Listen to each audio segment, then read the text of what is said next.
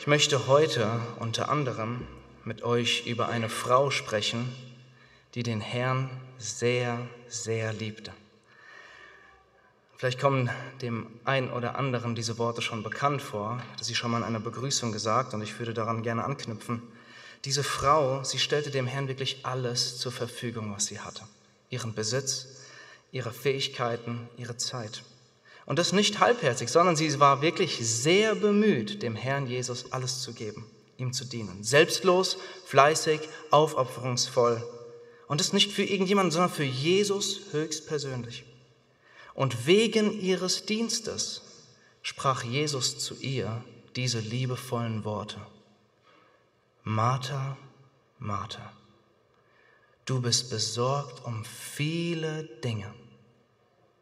Dabei hast du das einzig Notwendige aus den Augen verloren. Auf den ersten Blick sind das keine liebevollen Worte, sondern eher lieblose Worte, harte Worte. Aber auf den zweiten Blick sehen wir, Jesu liebevolles Herz, das Martha und uns heute Morgen sagt, ich will nicht zuerst deine Dienste, ich will zuerst dich. Ich will nicht zuerst das, was du meinst, für mich tun zu können. Ich will zuerst Gemeinschaft mit dir. Und das ist das Thema von heute. Und das sind nicht meine Worte, sondern Jesus selbst sagt das in unserem Text. Das einzig Notwendige Darum geht es heute. Und wisst ihr, das ist relevant für dich, egal in welcher Situation du bist. Egal, ob du ein Teenager bist, ob du im Jugendalter bist, egal, ob du auf der Arbeit schon dich eingearbeitet hast seit 30 Jahren. Diese Sache ist notwendig für dich, egal in welcher Situation du bist. Und wisst ihr, wir sehen, das christliche Leben ist nicht kompliziert. Jesus bricht es runter auf nicht 100 Sachen, 50 Sachen, 10 Sachen. Er bricht es runter auf eine einzige Sache. Und liebe Gemeinde, wenn Jesus hier sagt, das einzig Notwendige ist das hier, Punkt, Punkt, Punkt, dann muss das doch unsere Priorität sein, oder? Da muss doch das unser ganzer Fokus sein, wo wir als Gemeinde sagen, wo du persönlich sagst, wenn Jesus das sagt, darauf will ich mein Leben richten. Das soll mein ganzer Fokus sein. Diese eine Sache will ich nicht aus den Augen verlieren. Jesus selbst sagt uns, das hier ist das einzig Notwendige. Und so lasst uns den Predigtext für heute lesen, eine sehr bekannte Geschichte aus Lukas Kapitel 10. Lukas Kapitel 10 ab Vers 38. Und ich lese uns Gottes Wort. Und hier heißt es, als sie aber weiterzogen, kam er in ein Dorf. Eine gewisse Frau aber mit Namen Martha nahm ihn in ihr Haus auf. Und diese hatte eine Schwester genannt Maria, die sich auch zu den Füßen Jesu niedersetzte und seinem Wort zuhörte. Martha aber war sehr beschäftigt mit vielem Dienen. Sie trat aber hinzu und sprach, Herr, kümmert es dich nicht, dass meine Schwester mich allein gelassen hat zu dienen? Sage ihr nun, dass sie mir helfen soll. Jesus aber antwortete und sprach zu ihr, Martha, Martha, du bist besorgt und beunruhigt um viele Dinge. Eins aber ist notwendig. Maria hat das gute Teil erwählt, das nicht von ihr genommen werden wird. Wir haben hier vor uns ein exklusives Prachtstück, was wir nur im Lukasevangelium finden. Es ist eine total leicht zu verstehende Botschaft mit enorm schwerem Gewicht. Und das ist die Botschaft. Wer das einzig Notwendige aus den Augen verloren hat, der hat alles aus den Augen verloren. Du kannst nicht in dieser Sache falsch liegen und überall sonst in deinem Leben richtig. Nein, Wer das Wichtigste aus den Augen verloren hat, der hat alles aus den Augen verloren. Und heute wird es auch um die Gefahr gehen, der wir Christen oft ausgesetzt sind, nämlich, dass wichtige Dinge zu den wichtigsten werden. Wichtige Dinge können Gott verdrängen. Und das Ziel von heute ist, dass wir heute neu ausgerichtet werden, du ganz persönlich damit wir heute sehen, worauf es wirklich ankommt. Wisst ihr, und ich habe vor etwas mehr als einem halben Jahr bei uns auf der Jugendweihnachtsfeier über diesen Text gepredigt. Und als ich mich vorbereitet habe, ist mir aufgefallen, ich habe es wieder vergessen. Ich bin wieder an den Punkt zurückgekehrt, wo Martha ist. Und damals dachte ich mir, endlich habe ich es verstanden. Das wird mir nicht mehr passieren. Wenige Monate später, ich bin wieder genau da. Und deswegen ist es so wichtig, dass wir an diese Wahrheiten erinnert werden. Worauf kommt das wirklich an? Wir werden drei Punkte betrachten. Erstens Marthas Einsatz. Zweitens Marthas Wutausbruch. Und drittens Marthas Zurechtweisung. Vielleicht fragt der ein oder andere sich, hä, warum geht es hier nur um Martha? Wo ist Maria? Und wisst ihr, die Geschichte zeigt uns, es geht um Martha. Und hier sehen wir bereits so viel Gnade von unserem Herrn. Ihm liegt so viel an Martha, ihm liegt so viel an dir, wenn du dich in den wichtigen Dingen verrannt hast, aber das Wichtigste aus den Augen verloren hast, dass er diesen Text an alle Marthas richtet und allen Marthas widmet. Und das zeigt uns auch, Jesus ist nicht interessiert an einem Dienst, der uns knechtet, der uns zerfrisst, der uns an den Punkt bringt, wo wir nicht mehr können und dann den Herrn anschreien, Herr, kümmert's dich nicht. Nein, der Herr Jesus ist an so einem Dienst nicht interessiert. Und dadurch zeigt er seine Liebe zu uns. So lasst uns beginnen mit dem ersten Punkt, Marthas Einsatz. Gleich in Vers 38 lesen wir, sie zogen, er und seine Jünger, aber dann heißt es, er kam. Und wisst ihr, es ist so interessant, Jesus sondert sich hier ab von seinen Jüngern, um in ein gewisses Dorf zu gehen, um eine gewisse Frau zu treffen. Jesus geht extra diesen Weg alleine, um Martha aufzusuchen. Und diese gewisse Frau ist bekannt. Sie gehörte zu den Jüngern Jesu, sie gehörte zu den Nachfolgern, sie gehörte zu seinen Freunden. Und in Johannes 11, Vers 5 lesen wir diese tollen Worte. Jesus liebte Martha und ihre Schwester und Lazarus. Wer wird hier als erstes genannt? Martha. Maria wird nicht mal mit Namen erwähnt. Die Bibel, Gott macht in seinem Wort ganz klar, Jesus liebte Martha. Und wir sehen in unserem Text, wie Martha den Herrn Jesus liebte. Und wir schauen uns das jetzt mal an und wir sehen, sie ist wirklich eine Vorzeigejüngerin. Und wenn sie hier in der Gemeinde wäre, dann wäre sie ein großes Vorbild für uns. Schaut euch das mal an. Sie nahm ihn auf. Sie ergreift die Initiative. Sie nimmt ihn auf in ihr Haus. Sie stellt ihm ihr Besitz zu, zur Verfügung. Sie ist bereit, spontan Gastfreundschaft zu üben. Sie stellt ihre Ressourcen zur Verfügung. Sie ist fleißig. Sie ist nicht nur bemüht, sie ist sehr bemüht. Sie dient nicht nur, sondern Jesus selbst sagt, mit vielem Dienen ist sie bemüht. Sie legt sich voll ins Zeug. Nicht nur für irgendjemanden, sondern für Jesus höchstpersönlich. Sie mobilisiert sogar ihre Schwester, damit dem Herrn Jesus mehr Leute dienen. Also wir sehen, Martha liebte Jesus mit Taten. Und wir können sie gut verstehen, oder? Ich meine, stellt euch folgende Situation vor. Derjenige, den die Himmel der Himmel nicht fassen können, der den Mount Everest wiegt wie ein Sandkorn auf der Waage, laut Jesaja 40, der alle Wasser dieser Welt in seiner hohlen Hand misst, derjenige, den die ganze Schöpfung nicht fassen kann, der kommt zu dir zu Besuch. Und das auch noch spontan. Was geht in uns vor? Ich glaube, wir verspüren einen leichten Druck. Würden wir nicht alle Hebel in Bewegung setzen und denken, wow, wir müssen die besten Getränke rausholen, das beste Essen, fünf, äh, fünf Gänge, wir müssen alles in Bewegung setzen, damit wir dem Herrn Jesus hier eine gute Zeit geben, damit wir ihm alles geben, was wir haben. Ich glaube, wir können ihr Beschäftigtsein gut verstehen. Und wisst ihr, ich glaube, hier offenbart sich eine falsche Sichtweise, die wir oft von Gott, von dem Herrn Jesus haben. Nämlich, erst unser Dienst qualifiziert uns für Gemeinschaft mit ihm. Erst unser Dienst für ihn qualifiziert uns für Gemeinschaft mit ihm. Oder unser Dienst ist der Indikator dafür, wie zufrieden er mit uns ist. Du liest deine Bibel, du betest, du führst hier deine Dienste aus und dann kannst du dir auf die Schulter klopfen und denken, Jesus ist zufrieden mit mir. Und wisst ihr, warum denken wir so von Gott? Es ist ganz intuitiv für uns Menschen, weil wir nichts anderes kennen.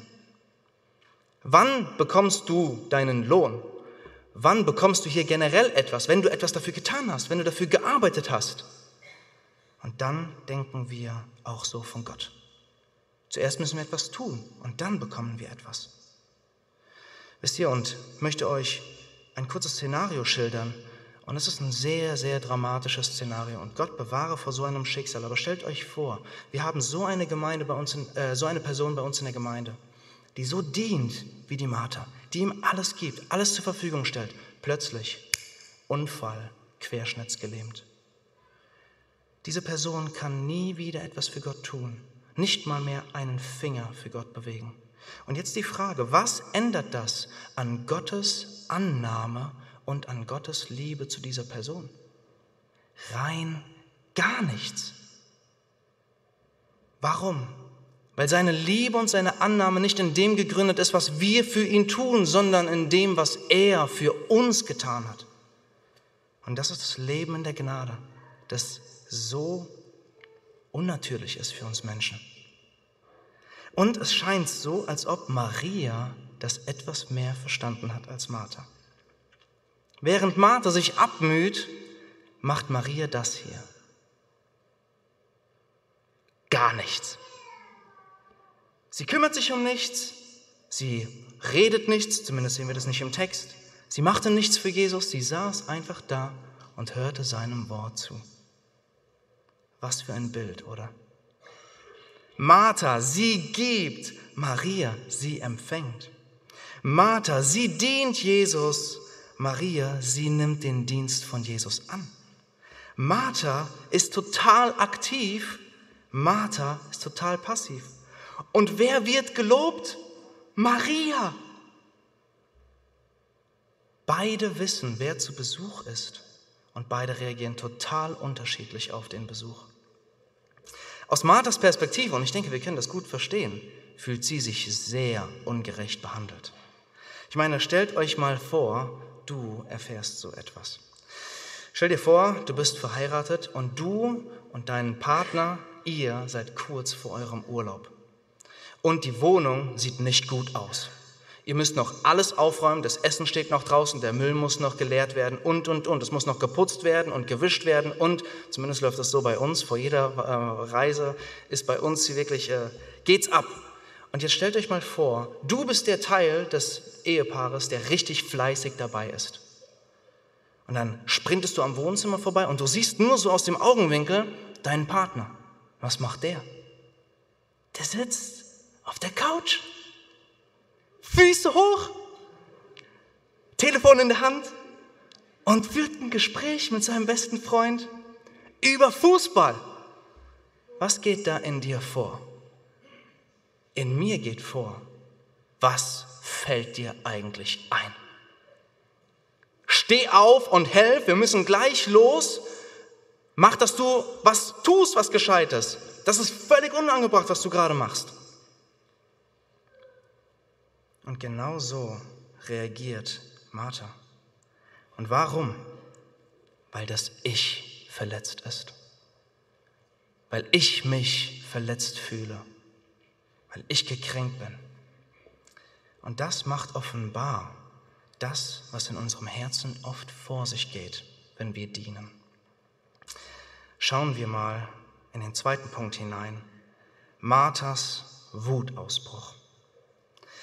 Wisst ihr, Martha hätte unterschiedliche Optionen gehabt, oder? Man stellt euch vor, Maria sitzt zu den Füßen Jesu und Jesus redet.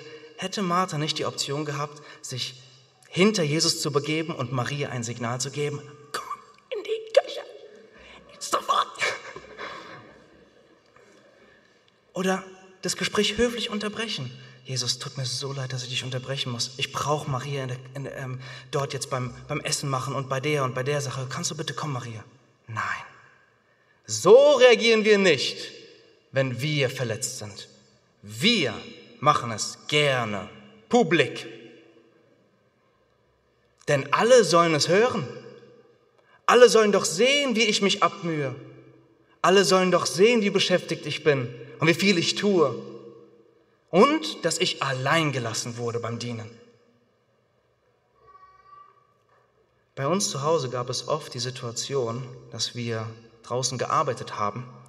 Und ich möchte euch kurz in eine Situation mit hineinbegeben, die kein gutes Licht auf mich wirft. Also hört zu bis zum Ende. Ich und mein Bruder, ich sage euch natürlich nicht welcher Bruder, sind draußen beim Arbeiten. Und ich, verantwortungsbewusst, ich mache meine Aufgaben. Aber mein Bruder, der drückt sich. Und was mache ich? Ich gehe zu meinem Vater und ich sage meinem Bruder, ich gehe zum Papa. Und ich gehe zu meinem Vater und was mache ich dann? Ich zeige, dass ich meine Aufgaben gut erledige. Ich zeige, dass ich ein guter Sohn bin und mein Bruder ein fauler Sohn. Ich zeige mein Verantwortungsbewusstsein und seine Verantwortungslosigkeit. Und was ist das Fazit von all dem? Wenn ich publik mache, wie verletzt ich bin, ich stehe am Ende gut da. Ich gewinne an Ansehen und ich zeige, wie toll und wie viel ich mache. Und ich will wertgeschätzt werden für meinen Dienst. Und jetzt stellt euch folgende Situation vor. Nicht, dass das so passiert ist, aber stellt euch diese Situation vor. Dann kriege ich nicht die Antwort, die ich mir erhofft habe, oh, du bist ein guter Sohn, so, und jetzt hol mir deinen Bruder. Sondern ich höre die Antwort, krieg dich wieder ein. Dein Bruder, der hat alles richtig gemacht. Entspann dich, Lukas. Und plötzlich befinde ich mich genau da, wo Martha sich befindet. Dass alles in mir schreit. Kümmert es dich nicht. Und das ist das Ergebnis, liebe Gemeinde, von einem Pseudodienst, von einem Dienst, der sich nur um mich dreht von einem Dienst, der davon geprägt ist, dass Wichtiges zum Wichtigsten wurde. Und dass das Wichtigste aus den Augen verlassen, ver, ver, äh, verlassen wurde. Wisst ihr, und was ist das für eine krasse Aussage von Martha? Das müssen wir uns mal kurz auf der Zunge zergehen lassen. Ich weiß, Herr, du bist Gott und weißt alle Dinge. Und du liebst uns so sehr, du bist aus der Ewigkeit in diese Welt gekommen, um für meine Schuld zu bezahlen aber kümmert's dich nicht, dass ich gerade alleine diene.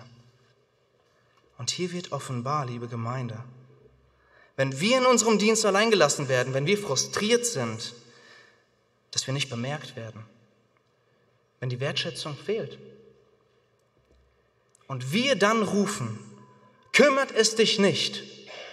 Was zeigt es, um wen es eigentlich geht? Es geht um mich. Es geht um mein Ich. Es geht um das Ego.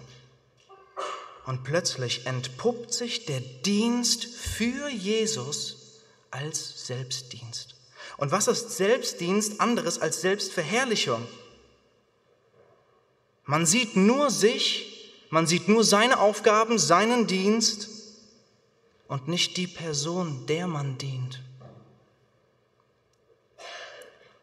Und dieser Selbstdienst entpuppt sich erst, wenn die Anerkennung und die Wertschätzung wegfallen. Lass mich dich fragen.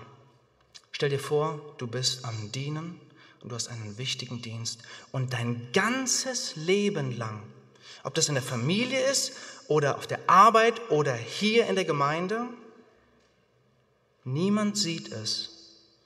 Du hörst niemals ein liebes Wort, ein Dankeschön Du wirst niemals wertgeschätzt. Würde dir es reichen zu wissen, wem du dienst? Würde es dir reichen zu wissen, du dienst demjenigen, der alles für dich gegeben hat? Und auch wenn Menschen nicht einmal etwas Liebes zu dir sagen, nicht einmal dich wertschätzen, würde dir das reichen? Wisst ihr, und ich möchte wirklich ehrlich sein mit euch, mir reicht es oft nicht. Mir fällt so oft auf, wie ich unter dem frommen Deckmantel des Dienens Götzendienst betreibe. Was geht in mir vor, wenn ich mich vorbereite, hier zu predigen oder in der Jugend zu predigen oder hier das und jenes zu machen? Wisst ihr, oft gehen meine Gedanken sofort dahin, was werden die Leute sagen? Was wird die Person sagen oder die Person sagen? Und ich bin sofort mit meinen Gedanken nicht bei dem, dem ich diene, sondern im Namen dessen, im Namen des Dienstes bin ich eigentlich bei meinem Selbstdienst. Und ich denke daran, wie mir dann die Leute liebe Sachen sagen danach. Und im Endeffekt diene ich, damit mir danach mehr, mehr dienen. Und das ist nichts anderes als Götzendienst, wovon ich, wovon wir umkehren müssen. Und wisst ihr, wie oft ist es dann der Fall, dass wir meinen, einen guten Dienst geleistet zu haben und nicht nur bleibt die Wertschätzung aus, sondern man wird sogar noch dafür kritisiert. Und dann ist unsere Reaktion die von Martha. Herr, kümmert es dich nicht. Und wisst ihr, ich denke, viele sind hier, viele sind hier in der Gemeinde, denen diese Frage auf dem Herzen liegt. Herr, kümmert es dich nicht, dass ich hier so viel tue, dass ich mich hier abrackere. Nicht nur kriege ich keine Wertschätzung, ich werde noch dafür kritisiert. Und wisst ihr, das tut weh. Das tut weh. Und ich will dir heute sagen, die Frage, Herr, kümmert es dich nicht, wird beantwortet. Denn der Herr Jesus er kümmert sich um dich. So, so wunderbar. Und nur weil du ihn nicht siehst, heißt es nicht, dass er sich nicht um dich kümmert. Und glaub mir, wenn du dich verrannt hast, in egal welchem Götzendienst, er sieht dich, er hört dich, er trägt dich. Lasst uns zu dem dritten Punkt kommen, wie Jesus nun auf diese harte Frage reagiert. Wir kommen zum dritten Punkt, Marthas Zurechtweisung. Die Tatsache, dass Jesus uns in solche Situationen führt, ist der Beweis dessen, dass er sich um uns kümmert. Warum? Dadurch zeigt uns Jesus, dass wir das Wichtigste aus den Augen verloren haben. Und dadurch rückt er uns wieder gerade. Und Jesus zeigt uns erst durch diese Situation, du tust viel für mich, aber ohne mich. Und ich will, dass du bei mir bist. Und so rückt er Marthas Sichtweise auf ihn und auf ihren Dienst wieder zurecht. Lass uns kurz darüber nachdenken, wie hätte Jesus reagieren können, wenn er so wäre wie wir. Ich meine, stellt euch das vor. Staub sagt zu dem Schöpfer, Staub pöbelt den König der Könige an, Staub schnauzt den Herrn der Herren an, kümmerst du dich nicht darum. Und wenn wir in so einer Situation gewesen wären, hätten wir nicht wie folgt reagiert? Hätte Jesus nicht so reagieren können? Martha, das war's. Weißt du eigentlich, warum ich hier bin?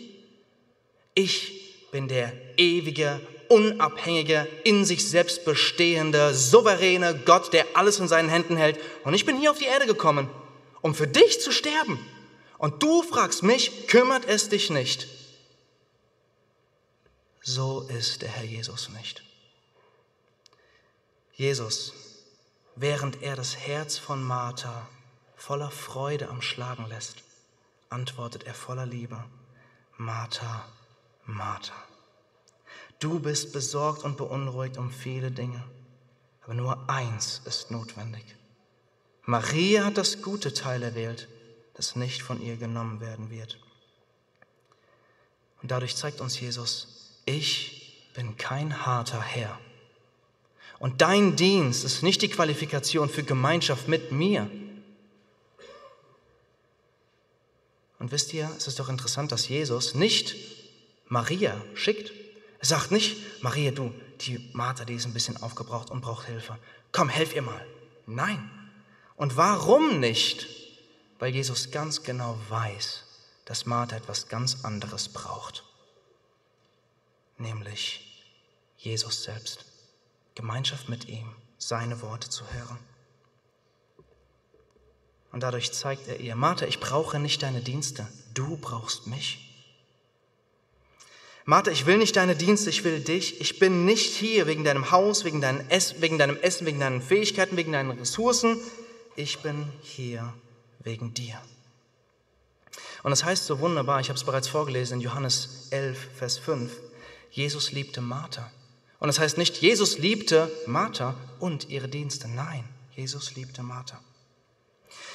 Und nun kommen wir zu einem Vers, der einfach unseren Verstand sprengt, sobald wir darüber nachdenken. In Markus 10, 45 heißt es, der Menschensohn, damit ist Jesus Christus gemeint, ist nicht gekommen, um bedient zu werden, sondern um zu dienen. Was sagt uns dieser Vers? Jesus sagt dadurch, Martha, du brauchst nicht die Hilfe deiner Schwester, du brauchst mich, du brauchst meinen Dienst. Jesus kam, um Martha zu dienen. Und das sehen wir doch bei Maria, oder? Jesus diente Maria und er gab ihr das Wort Gottes von dem unsere Seele ernährt wird. Wisst ihr, auf den ersten Blick war Martha die Fleißige. Martha diente Jesus. Aber auf den zweiten Blick nahm Martha den Dienst Jesu nicht an. Und hier sehen wir das wunderschöne Herz von Jesus. Er dient dir lieber, als deine Dienste in Anspruch zu nehmen. Und obwohl er uns nicht braucht, nicht im geringsten, er kam gut ohne uns zurecht von Ewigkeit zu Ewigkeit, trotzdem liebt er die Gemeinschaft mit uns. Und nicht nur das, sondern er liebt eine Gemeinschaft mit uns, wo er uns dient.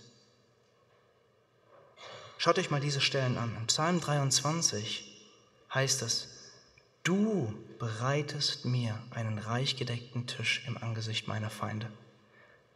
Gott ist derjenige, der den Tisch deckt für uns.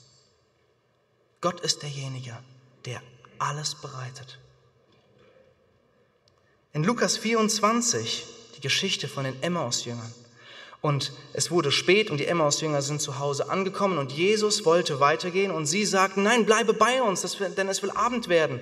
Und dann lesen wir eine ganz seltsame Situation. Und zwar, Jesus zu Gast bei ihnen und da heißt es, er nahm das Brot, er brach es, er segnete es, er gab es ihnen. Hattet ihr schon mal Gäste bei euch zu Hause, die zum ersten Mal da waren, die an euren Kühlschrank gehen und anfangen, euch zu bekochen und euch zu dienen?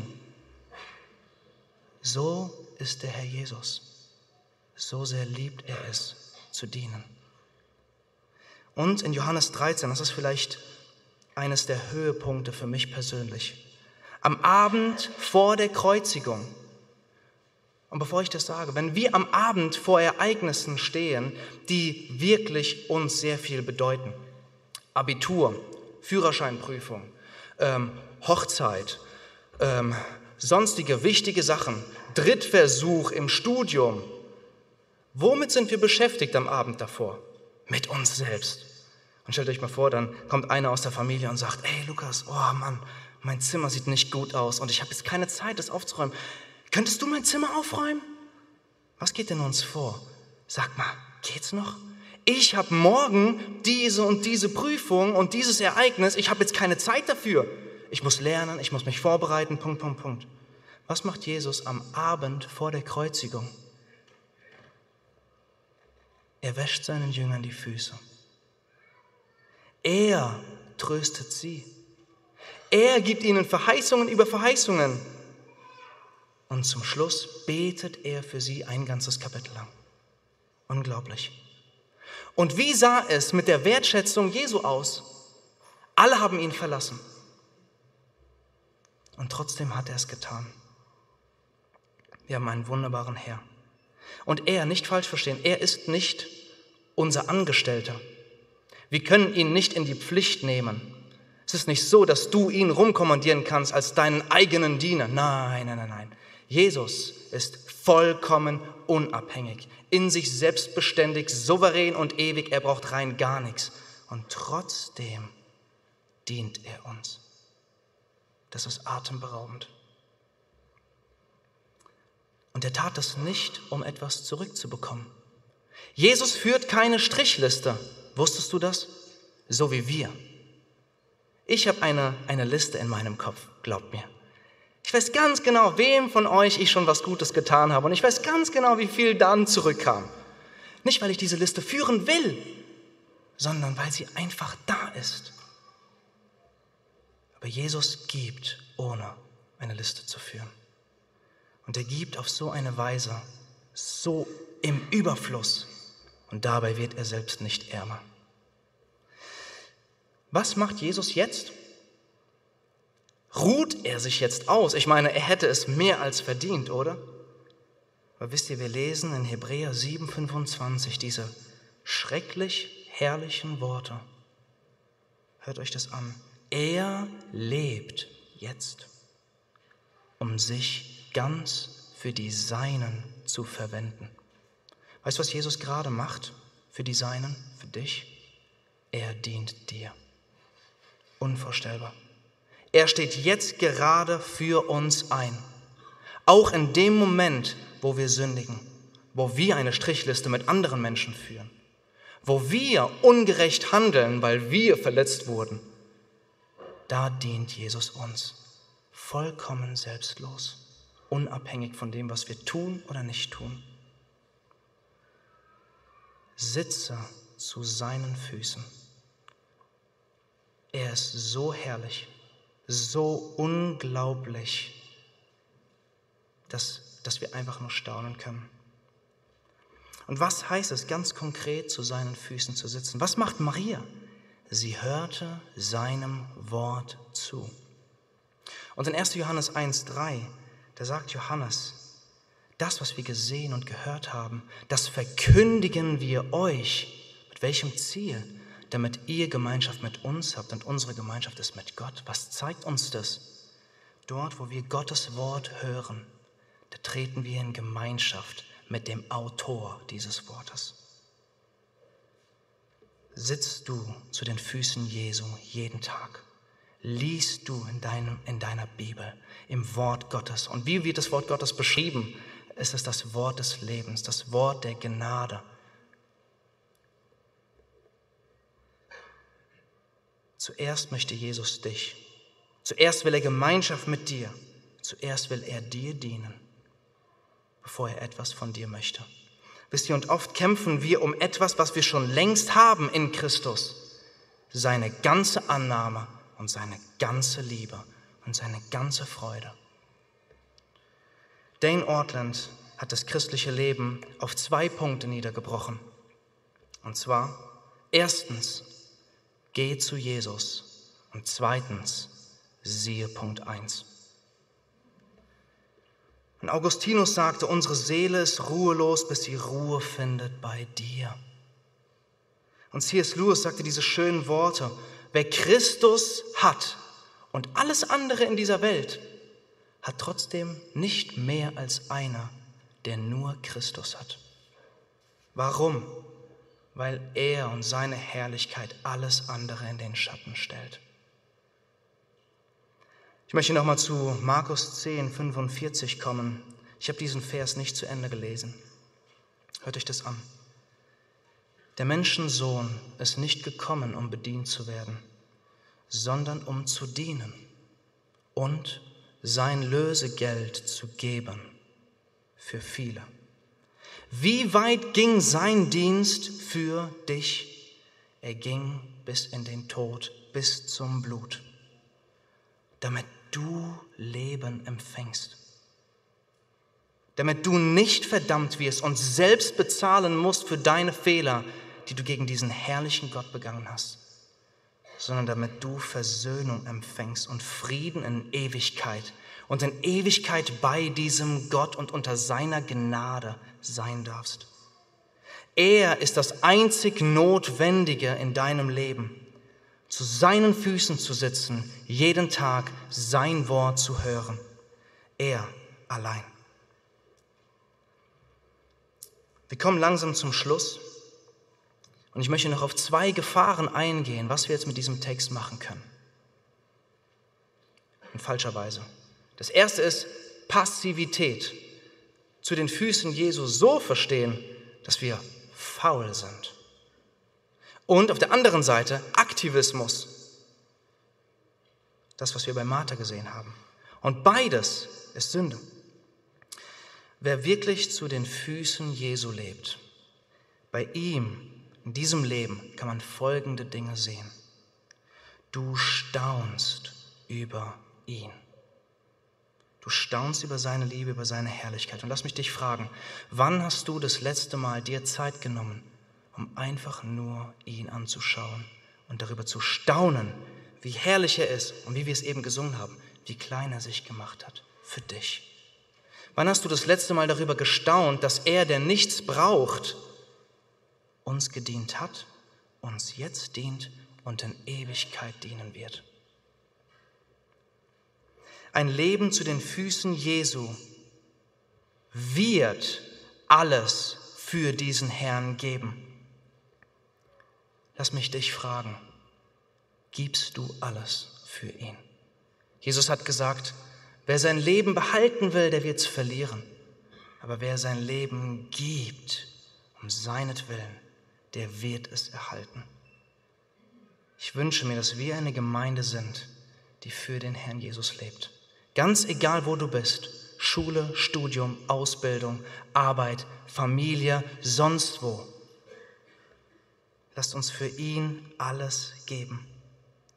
Ein Leben zu den Füßen Jesu dient auf so eine Weise, dass es zuerst den Dienst Jesu sieht, bevor ich irgendetwas anfasse. Ich sehe zuerst ihn und wie herrlich er ist und wie wunderbar er dient. Und ein Leben zu den Füßen Jesu ist davon geprägt, dass du deinen Dienst nicht als Voraussetzung dafür siehst, Gemeinschaft mit ihm zu haben, sondern dass dein Dienst das Ergebnis ist der Gemeinschaft mit ihm. Wisst ihr, und wenn wir in die Kirchengeschichte schauen, dann sehen wir genau das. Diejenigen, die zu den Füßen Jesu gelebt haben, die haben gefühlt die Welt erschüttert. Schauen wir uns die Reformatoren an. Sie haben Jesus so geliebt und sie haben alles für ihn gegeben. Ob ein Calvin, ein Luther, ein Rutherford, ein Tyndale. Und am Ende ihres Lebens konnten sie sagen, ich habe noch nie ein Opfer gebracht. Warum? Weil das so wenig war, was sie gegeben haben? Nein, sondern weil der, dem sie gedient haben, so herrlich ist, dass er alles in den Schatten stellt, was wir für ihn geben könnten. Ich möchte enden mit einem Bild aus der Sportgeschichte. 1991 hat das Team Chicago Bulls ihren ersten Championship-Titel gewonnen. Darunter war auch Michael Jordan. Und einer seiner Teammitglieder, er hat Folgendes über Jordan gesagt. Dieser Mann hatte eine Sache zu seinem Fokus gemacht. Eine Sache war sein ganzer Fokus und eine Sache allein. Und was war das? Gewinnen. Und liebe Gemeinde, wenn Menschen für irdische, vergängliche Dinge so einen Einsatz geben, so einen Einsatz leisten, wie viel mehr sollten wir für die ewigen Dinge und das, was niemals vergeht, alles geben.